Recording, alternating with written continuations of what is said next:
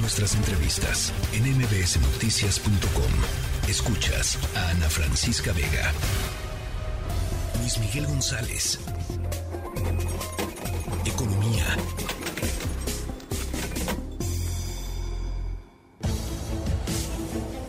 Luis Miguel, ah, hay un tema importante en el campo mexicano y tiene que ver con la falta de trabajadores agrícolas. Los jóvenes ya no quieren trabajar en el campo. ¿Cómo estás?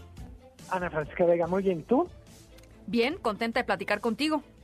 Me encanta. Mira, alguien dirá, bueno, es un día de hablar de inflación, seguimiento a la decisión de la Reserva Federal, pero hay un tema de esos que está un poco fuera del radar que vale poner en perspectiva. Eh, esta misma semana me llamó la atención un anuncio del Consejo Agropecuario del Estado de Jalisco que dice, estamos a recibir a 10.000 trabajadores de Guatemala que llegarán a México bajo un esquema de visas temporales para trabajar en el campo. 10.000 trabajadores que van a llegar a México, en particular a Jalisco, Michoacán y Guanajuato. Y este tema, digamos, esta pequeña fotografía tiene que ver con una película más grande. Y es, no hay suficientes trabajadores para las tareas del campo en México. Eh, no es un problema nuevo, uno puede llevar el registro de notas periodísticas o de reportajes desde hace aproximadamente cinco años. Los empresarios, los la gente que tiene que sacar adelante tareas de siembra, cultivo, cosecha, dicen no hay suficientes manos para lo que tenemos que hacer. Sí. Eh, normalmente alguien dirá, bueno, esto es un happy problem, un problema que en realidad tiene más que ver con qué bueno que estamos tan bien que nos hacen falta manos. Pero lo cierto, como bien dices tú, tiene que ver también con un asunto de demografía. La población que trabaja en el campo, pues ha ido envejeciendo y no ha sido sustituido por población más joven. El trabajador promedio en el campo mexicano son 55 años. Uy, no, ese dato no lo conocía y es un dato fundamental, ¿no? Fundamental.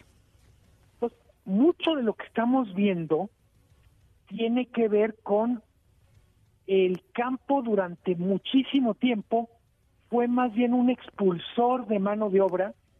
Una parte iba a la ciudad, otra parte iba a Estados Unidos y mucho se compensaba con esta tecnificación. Claro.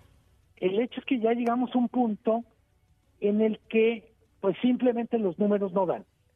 El sector agropecuario mexicano, agroalimentario, es impresionante lo que está haciendo en términos de exportación. Sí. Vendemos más de 20 mil millones de dólares al año. Bueno, lo, lo, platicábamos aquí durante la pandemia, Luis Miguel, nunca bajó al revés, eh, seguía aumentando el nivel de exportaciones de, de, de agros al mundo, este, impresionante. Totalmente. Y en buena medida, hay que decirlo, lo que está pasando en México está pasando en absolutamente todos los países que tienen tradición agrícola. Estamos hablando de Japón, estamos hablando de Unión Europea, obviamente no es un país, sino varios países. Está pasando en Estados Unidos, en Argentina, y tiene mucho que ver con un problema que yo diría es, es cultural, es generacional, pero que en última instancia nos regresa a lo muy básico y es, si esto sigue así, ¿de dónde van a salir las manos para producir la comida? Eventualmente, todo el mundo quiere tener en su mesa al menor costo posible y obviamente con la mayor calidad. es un, es un problema del que no hay una solución sencilla y ya lo decías, Luis Miguel, no es solo en México, en muchísimos lugares, de Europa no se diga, los Estados Unidos también, em, pues la falta de mano de obra joven em, ha sido un problema y en muchos lugares ha terminado por em, pues por eh, hacer que eh, eh, industrias enteras, industrias relacionadas con el agro, quiebren, Luis Miguel. O sea, así de sencillo. Sí, y desde lo social, pues a mí me parece perfecto.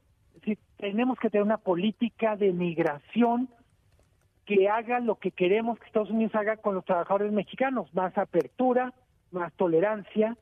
Estamos hablando de que lleguen trabajadores, por ejemplo, Centroamérica. Del otro lado, el reto de la integración cultural. Y todas las encuestas nos dicen que así como el mexicano, los mexicanos en Estados Unidos, pues no le parece tan buena idea respetar a migrantes centroamericanos, me refiero mayoría de personas encuestadas. Así es, así es. Tendremos que empezar también a pensarnos como una sociedad mucho más compleja, con población no nacida en México, que viene a trabajar, que requiere un trato digno, pero también servicios. Sí. En fin. Bueno, pues eh, eh, importante el tema que pones sobre la mesa. ¿Algo más, eh, Luis Miguel, en, que crees que vale la pena en términos de la agenda económica? es muy importante el dato de inflación que salió. La inflación general baja, pero la subyacente sigue muy alta, arriba de 8. Y hay que recordarlo, a la subyacente fundamentalmente son alimentos y energía. Como todo mundo sabe, la energía no ha subido tanto, por tanto nos quedamos con que el dato de inflación que sigue preocupando es alimentos. Da lo mismo si nos cuesta más barato la ropa o otras cosas, si los alimentos no terminan de entrar en carril. Sí, bueno. Pues ahí está. Gracias, Luis Miguel. Te mando un abrazo, sí, tremendo. Abrazo, buen fin de semana. Igualmente, igualmente. La tercera de MBS Noticias.